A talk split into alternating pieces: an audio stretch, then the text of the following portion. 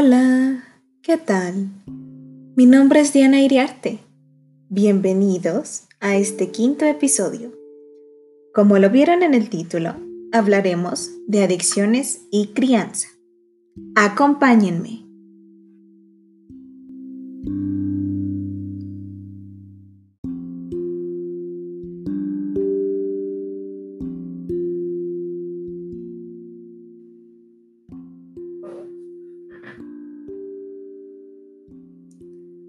Buenas noches a todos. Sean una vez más bienvenidos a este podcast. Bueno, creo que ya están un poco familiarizados con la dinámica. Primero voy a compartirles artículos y datos que, bueno, he encontrado en fuentes más fidedignas, porque de nuevo la información así como la descubran ustedes en, este programa, eh, justo la estoy igual aprendiendo yo como estudiante.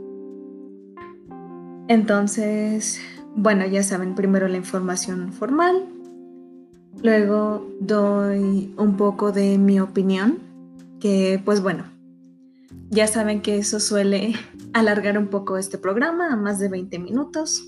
Se supone que debería durar solo 20 minutos, pero pues bueno, creo que este hasta es un poquito mejor que sea más largo porque significa que hay este mucha información que descubrir, que compartir y pues bueno, invita a un gran ejercicio de reflexión. Así que vamos a empezar.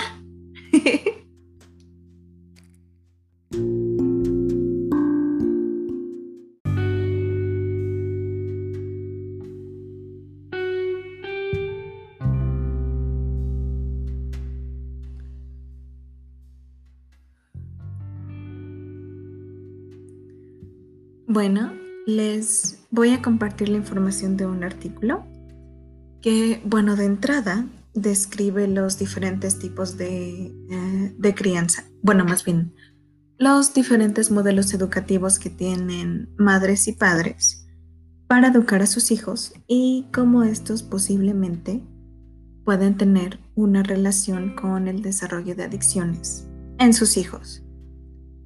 Y bueno, Aquí vamos. Dice así.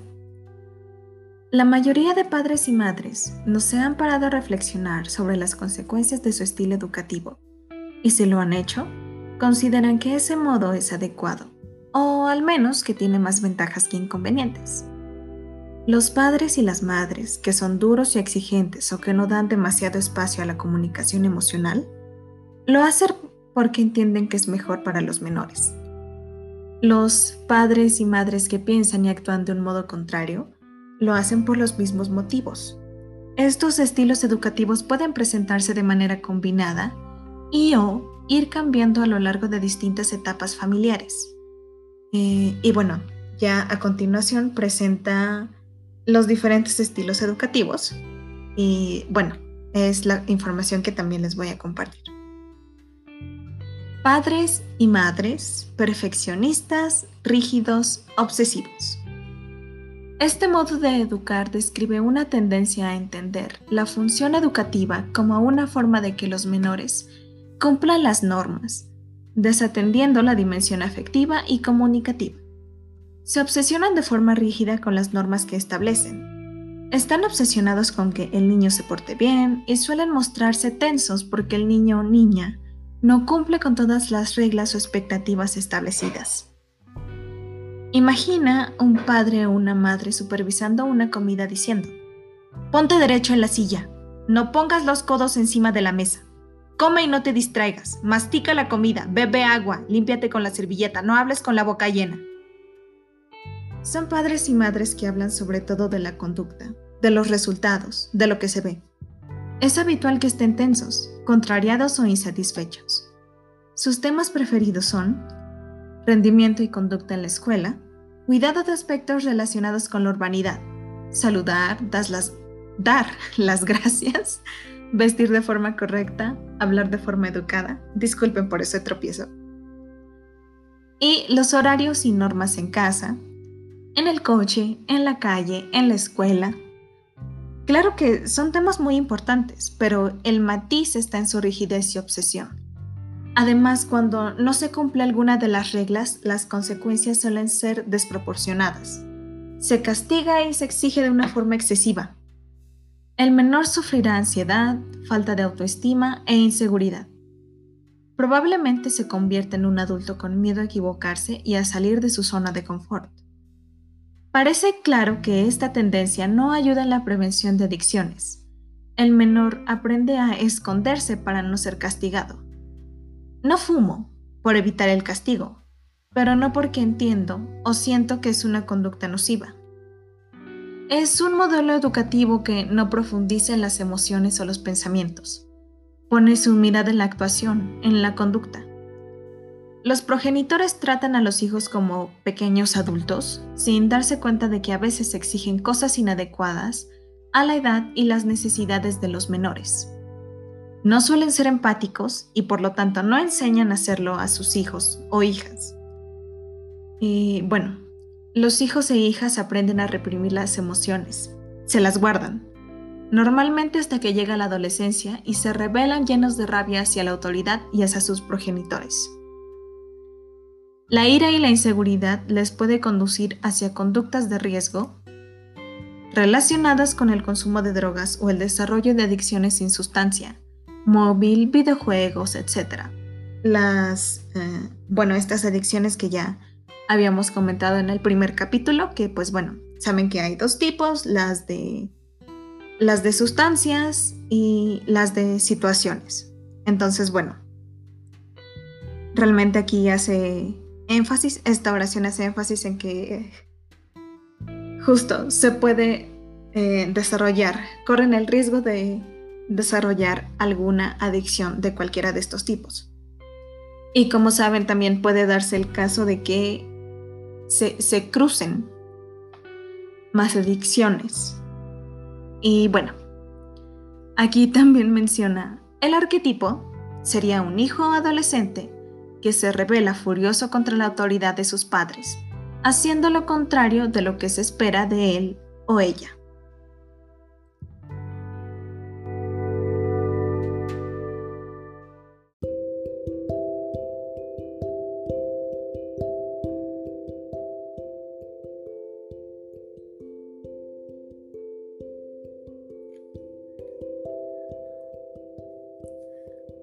Padres y madres despreocupados y permisivos.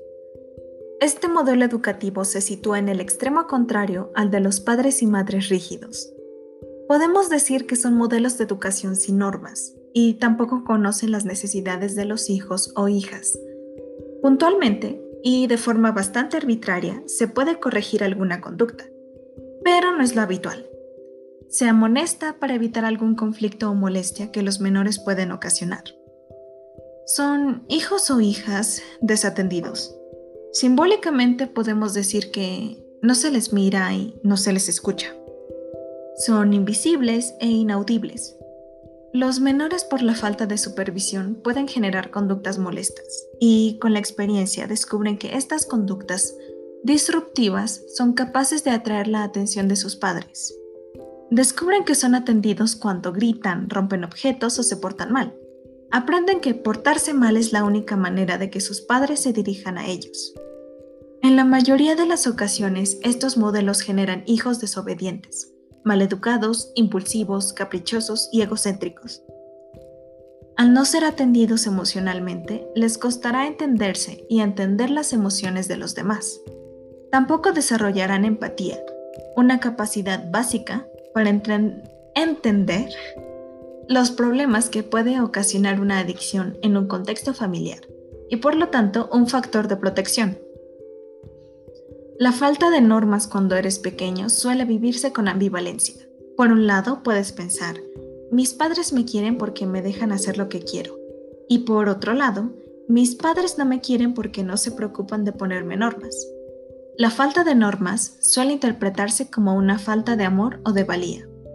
Aunque pueda sorprender a muchos padres o madres, algunos adolescentes, con rabia y o entre lágrimas, delante de profesionales de la educación o la psicología, se lamentan diciendo, Mis padres no me quieren porque no me dicen a qué hora tengo que llegar a casa.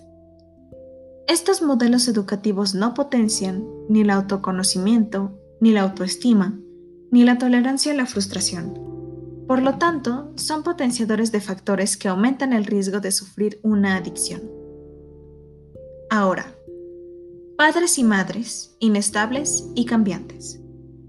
Los padres y madres que siguen este modelo educativo actúan de manera errática, arbitraria, sin criterio. A veces educan, siguiendo las premisas del modelo rígido y otras veces guiados por el modelo permisivo. Los padres y madres no tienen claro lo que quieren transmitir a sus hijos o hijas. Unos días se muestran muy rígidos y obsesivos, y otros días son permisivos y desatienden completamente a sus hijos. Es un modelo extremadamente peligroso ya que genera mucha inseguridad y ansiedad. El menor no sabe a qué atenerse. No sabe si su padre o madre esa mañana se levantará exigente o permisivo. Para educar a alguien antes es necesario tener una serie de criterios claros. Pararse a pensar sobre las diferentes maneras de estar en el mundo, de ser persona. Estos padres o madres educan en función de su estado de ánimo. Cambian las normas y los límites según el día de la semana. Como ejemplo, podemos decir que los lunes se puede saltar y comer en el sofá, viendo la televisión mientras se juega con el móvil y los martes se debe comer en la mesa del comedor con la tele apagada y sin móvil. Y por tanto, el miércoles el niño no tendrá claro qué es lo que tiene que hacer. Los hijos no toman en serio a sus padres, madres, ni sus castigos, ni sus refuerzos. En muchas ocasiones los profesionales podemos escuchar frases del tipo, mi padre está loco, mi madre no sabe lo que quiere. Paso de lo que digan mis padres, cada día dicen una cosa, a veces me castigan por una chorrada y no me castigan cuando me tienen que castigar. Eh, bueno, creo que aquí eh, salta un poco a la vista de que tal vez el artículo no sea, no sea de México. Y bueno, continúo. En los modelos rígidos y en los modelos permisivos, al menos el hijo puede establecer una estrategia de defensa frente a estos estilos. En el rígido se le sobrevigila y el niño está atento de no equivocarse. En el permisivo se le ignora. Sabe que si se porta mal, será atendido. En el modelo inestable, el niño pasa de un estado a otro, de estar vigilante a relajarse en su conducta. Las consecuencias en la personalidad son devastadoras. A largo plazo genera un estado de alerta constante, ya que a veces cuando el hijo está desprevenido se le ataca con una norma estricta. Como en los modelos anteriores, la comunicación no fluye en esta ocasión, porque los hijos no suelen valorar el discurso de los adultos que se presentan ante ellos como volubles y sin criterio. El modelo inestable suele dar lugar a personas inestables emocionalmente, así como a personas que no suelen tener muy claro qué pueden esperar de ellos mismos o de los demás. Padres y madres culpabilizadores y chantajistas. Este modelo educativo está basado en la manipulación emocional. De forma simplista se puede explicar así. Si haces lo que yo digo, significa que me quieres. Y si no lo haces, es que no me quieres y que te dan igual mis sentimientos. Genera culpa a los niños ya que estos se comportan intentando evitar el malestar que les provoca esta emoción. A veces, los padres y madres transmitirán con palabras y o sin ellas que si se portan bien es que quieren a sus abuelos, hermanos, profesores, etc. Este es el modo más burdo de explicarlo, pero la culpa y el chantaje no solo se hacen de maneras tan directas. Imagina una madre o un padre que ante unas malas notas se echan a llorar, dejan de hablar al niño como un modo de castigo, Dicen que están tristísimos por los suspensos y pasan días como alma en pena. Relacionan los suspensos con su desinterés por la vida familiar. Por tu culpa no podemos ir de vacaciones o qué disgusto le has dado a tu madre. Comparan su conducta con un amigo o hermano. Etiquetan de forma generalista como vago o egoísta. Señalan su sacrificio. Lo he dado todo por ti y así me lo pagas le culpa a nivel emocional. No te importa nada, solo te importas tú. Es fácil deducir que este no es el mejor modelo educativo para hacer prevención de adicciones. Serán niños influenciables, poco asertivos e inseguros.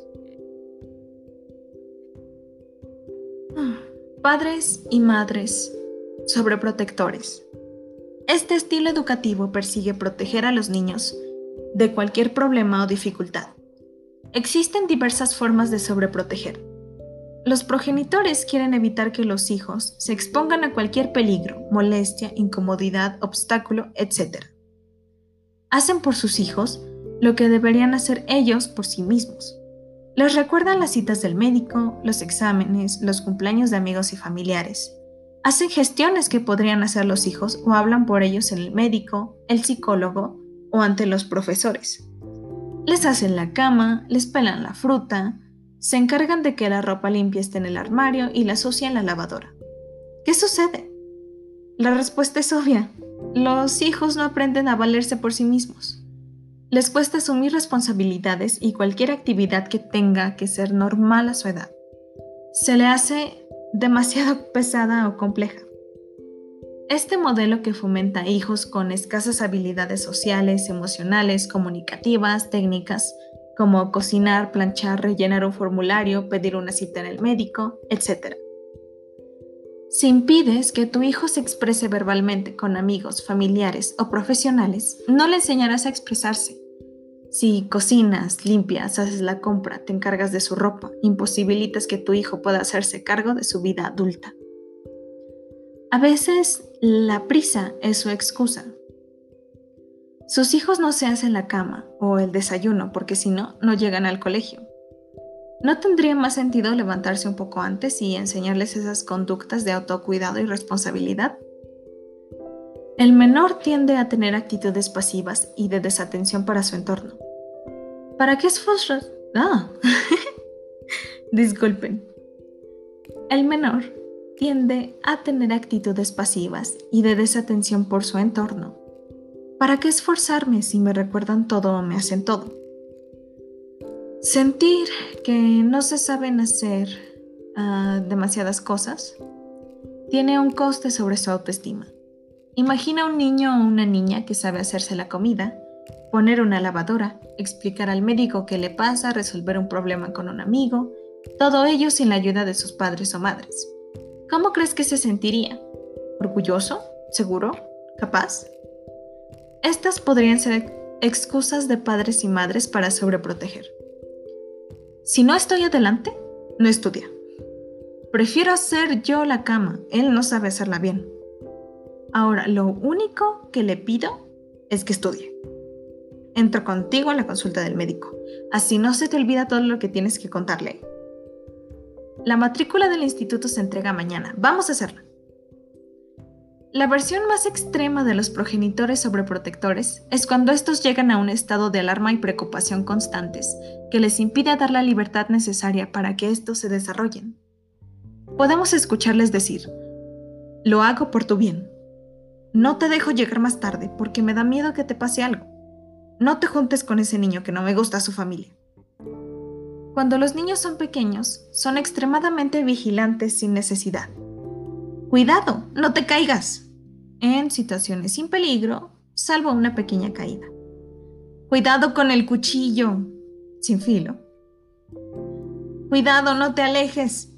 Y está a 5 metros.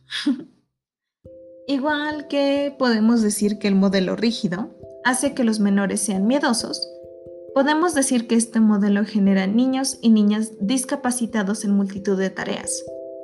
Hace que los niños y niñas sean poco hábiles, aumentan las posibilidades de que sean adultos con poca autoestima, con sentimientos de inutilidad. Ah, ah, Es probable que pierdan oportunidades o que sean rechazados en empleos que requieren de cierta iniciativa y atención. Si los niños crecen en un mundo donde no se enfrentan a problemas, se desarrollarán pensando que las cosas son fáciles, que no hay que trabajar demasiado para tener dinero, amigos o resolver problemas cuando los niños crecen y ven que el mundo no es así y se dan cuenta de su incapacidad, una posibilidad es refugiarse en una adicción. Disculpen ese sonido, me acaba de llegar un, un mensaje.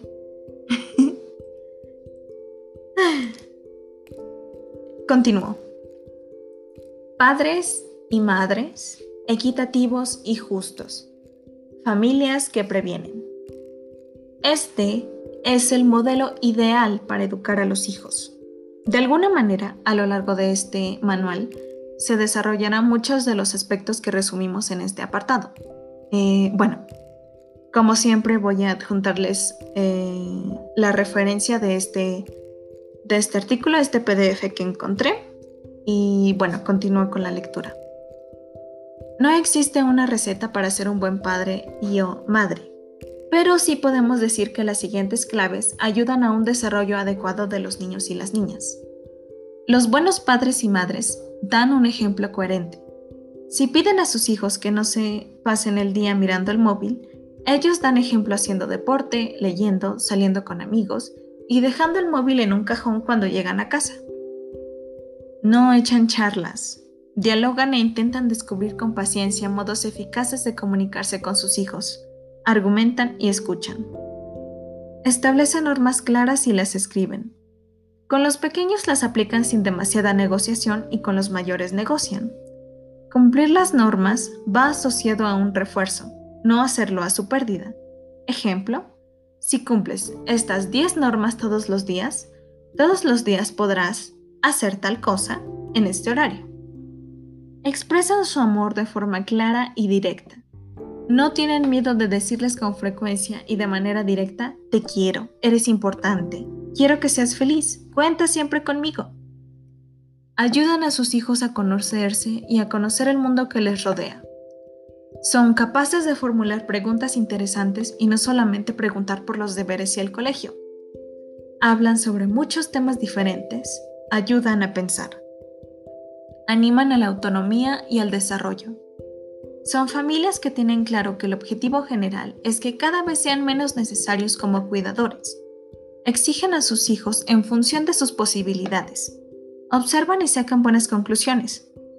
Por ejemplo, ¿sabes jugar al play? ¿Sabes poner una lavadora? Transmiten el valor del trabajo bien hecho y también del autocuidado. Con la palabra, pero sobre todo con los actos, transmiten que hay un tiempo para trabajar y otro para cuidarse, disfrutar y descansar. Enseñan desde la infancia y de manera constante que el trabajo bien hecho tiene recompensa. También enseñan a descansar. Tienen un plan educativo. Han reflexionado sobre qué valores quieren transmitir a sus hijos y buscan fórmulas creativas para llevar su plan a buen puerto. Piensan y educan sobre adicciones, género, ecología, sentimientos religiosos o ateos, solidaridad, ciudadanía, etc. Descansan y saben relajarse. Son padres y madres, pero son más cosas. También pintan, hacen yoga, quedan con amigos para tomar café, duermen la siesta y un rato al día se olvidan de todo.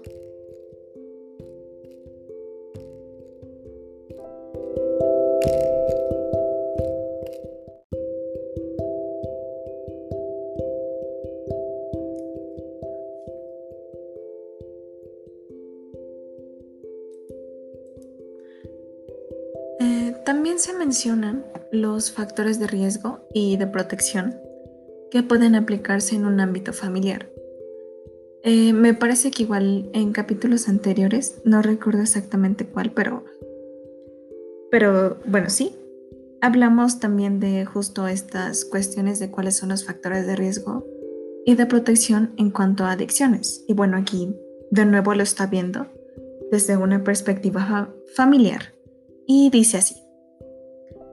Factores de riesgo y de protección. Prevenir las adicciones en el ámbito familiar requiere pararse a pensar y establecer un plan educativo que persiga reducir los factores de riesgo y potenciar los factores de protección. Este plan contempla, por ejemplo, ser referentes de salud para los hijos y las hijas, salud emocional, física, social, etc. Un estilo educativo y de comunicación justo, directo y reforzante establecer normas y límites. En la adolescencia negociado parcialmente. Tener un discurso bien armado sobre consumo de drogas y adicciones sin sustancia, lo que ya habíamos mencionado, estos dos tipos de adicciones a sustancias y a situaciones o comportamientos. Si reducimos los factores de riesgos y reforzamos los factores de protección, será menos probable que nuestro hijo o hija tenga problemas con las adicciones. Recuerda que la prevención aumenta o reduce las probabilidades de sufrir una adicción, pero no garantiza el resultado. ¿Cuáles son los factores de riesgo? Son los elementos que aumentan la probabilidad de que una persona desarrolle una adicción. Factores sociales, por ejemplo, si hablamos de adicción a las drogas, un factor de riesgo es tener fácil acceso a comprar bebidas alcohólicas y tabaco siendo menor de edad estar en contacto con una subcultura apologista de las drogas, etc.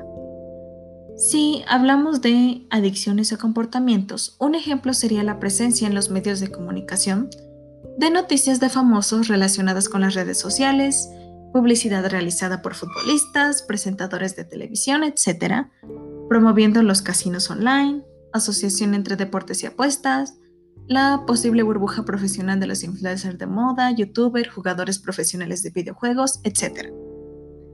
Un factor de riesgo social para ambos tipos de adicciones sería la falta de recursos comunitarios de ocio saludables gratuitos o la ineficacia de estos para lograr atraer a los jóvenes. Factores familiares. Falta de normas claras, falta de comunicación, apoyo y afecto permisividad con el consumo de sustancias legales e ilegales, abuso de la tecnología por parte de los adultos, violencia familiar, abuso sexual, etc. Factores escolares, fracaso escolar, acoso, absentismo, entre muchos otros. Factores individuales o interpersonales, problemas emocionales, problemas de pareja, baja tolerancia a la frustración, baja de autoestima, disculpen, falta de autoestima, y miren, también eh, aquí menciona otra, otra cuestión que igual ya habíamos trabajado hace unos capítulos, la baja tolerancia a la frustración, que si recuerdan definitivamente tiene mucho, mucho que ver en que una persona desarrolle una adicción. No es este, no es en sí la regla, pero definitivamente eh, tiene que ver. Hmm. Ahora, ¿cuáles son los factores de protección? Son aquellos que potencialmente reducen la probabilidad de que una persona desarrolle una adicción. Interactuar con adultos y menores que cuiden su salud biopsicosocial. Promocionar el pensamiento crítico y la autonomía. Estar entrenado para resistirse a la presión de los grupos o la influencia de una persona. Recibir educación filosófica, emocional y en valores. Adaptación escolar y éxito académico Tener expectativas profesionales y de futuro optimistas. Relaciones sociales positivas de amistad, pareja, familia, asociaciones, clubes deportivos, etc. La capacidad de influencia de los factores no es determinante. Por ejemplo, una chica puede vivir en un barrio conflictivo y o en un entorno familiar violento y no tiene por qué desarrollar una adicción a las drogas. Del mismo modo que un menor criado por adultos adictos al móvil no tiene por qué desarrollar esa misma adicción. Por eso es importante entender los factores en términos de probabilidades y teniendo en cuenta la combinación entre unos y otros. A veces un padre o madre alcohólico puede convertirse en términos prácticos en un factor de protección al observar de primera mano el poder devastador que tiene el alcoholismo.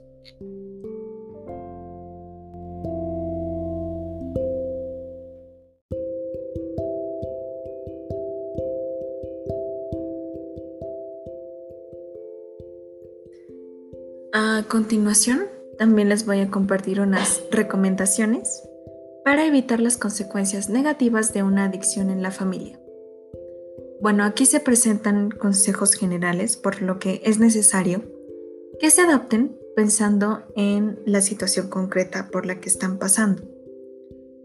Además, si, bueno, si se piensa por un momento, aquí lo menciona el, este manual, eh, bueno, tal vez puedan salir a la luz otros consejos más específicos que de seguro van a ser una gran ayuda. Y bueno, los consejos son, si hay un problema, no lo ocultes y no lo niegues. Pide ayuda especializada. un médico de cabecera, servicios, servicios sociales, asociaciones, etc. Lo más importante es llamar a la primera puerta. Si no es ahí, ya te dirán dónde llamar. No pienses en términos de culpa o sientas vergüenza. Evita culparte y culpabilizar. Si quieres pensar sobre qué pasa, piensa en términos de responsabilidad. La responsabilidad es de todos, pero lo más importante es centrarse en cómo solucionar el problema. Busca alianzas, crea equipo tanto con tu pareja si la hay, como con tus propios hijos, con los profesionales. Cuantos más seas en el equipo es mejor para todos. Esta, eh, bueno, esta recomendación ya está más dirigida hacia un, un individuo o una figura, ya sea madre o padre, pero bueno, creo que se entiende. Asumir que las recaídas en la adicción son parte necesaria en el proceso de abandonar una conducta, incluso cuando éstas se producen con ayuda de profesionales expertos en adicciones.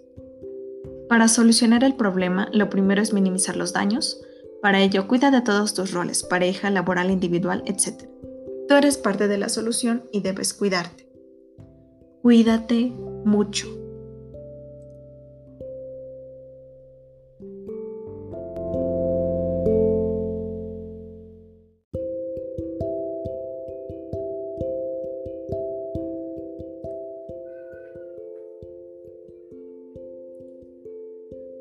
Bueno, lo que les acabo de compartir es información de un manual que dice, eh, bueno, Escuela de Formación, curso número 68. Es de una institución española y dice que es un manual para el alumno o la alumna, cómo afectan las conductas adictivas en el entorno familiar y cómo prevenirlas. Eh, bueno, realmente les acabo de dar una versión bastante, bastante resumida de el eh, bueno, del contenido, porque de verdad es, tiene muchos detalles, aborda creo que de muy buena manera todo, todo lo que conllevan las adicciones. Incluso igual hace mención de pues la fase de las adicciones, también eh, bueno, las que son hacia sustancias y las que no, y bueno, cómo, cómo van afectando, en ocasiones como la familia lo niega, pero pues realmente se llega a un punto en el que pues ya no se puede ocultar más y pues se tiene que hacer algo para resolverlo. Y bueno, ah,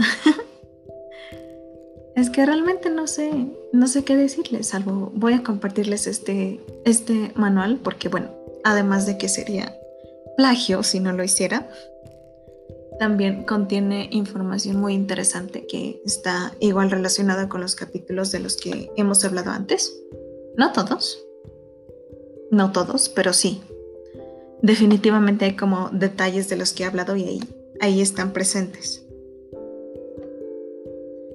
Y pues bueno, sí, creo que ya es muy conocida esta frase de la educación empieza en casa. Y es cierto, pero bueno, creo yo que los problemas definitivamente empiezan cuando se llega a los extremos. Debe haber un equilibrio entre estas libertades y restricciones que se le dan a los hijos. Eh, bueno, esta cuestión de adicciones y crianza, saben, realmente se puede abordar de mil y un formas, pero bueno, en esta ocasión quise abordarla de esta manera particular. Eh, porque creo que es un poco más, este, bueno, va más relacionada a los hijos y es bastante objetiva hasta eso. Pero de nuevo creo que no es este, no es el límite de la información. Me quedo corta, definitivamente me quedo corta. Ay. Ay, no sé qué más. ¿Qué más decirles? Es un tema muy, muy complejo en el sentido de, bueno, relaciones familiares. Quizás algunos se identifiquen, quizás algunos no, pero pues bueno, es información que yo les comparto. Ah, bueno, regresando a esto de que esta cuestión de restricciones y libertades de parte eh, principalmente de padres o madres, saben estas figuras maternas o paternas con las que solemos tener el primer contacto con la autoridad como tal. Debería existir un equilibrio porque, de nuevo, definitivamente los extremos como que aumentan los riesgos de que los hijos puedan sufrir adicciones. Ah, claro, eh, nada de esto es garantía, ni tanto que exista un modelo educativo equilibrado ni un modelo extremista. No garantiza del todo que se vayan a prevenir el desarrollo de adicciones o que por default se desarrollen pero sin duda tiene mucho que ver. Hay mucha influencia de esta, eh, sí, de estos comportamientos con los que tenemos un primer contacto. Creo que mi discurso se escucha un poco enredado, pero bueno, espero que se haya entendido mi punto. Si no, bueno, de todas maneras les digo, si no se sienten del todo satisfechos con lo que les acabo de compartir, con mucho gusto les voy a compartir el manual y pues bueno, ahí pueden clarificar un poco más de lo que estoy hablando.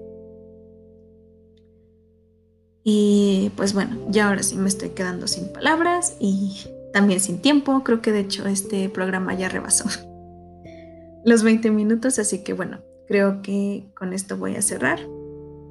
Muchas gracias.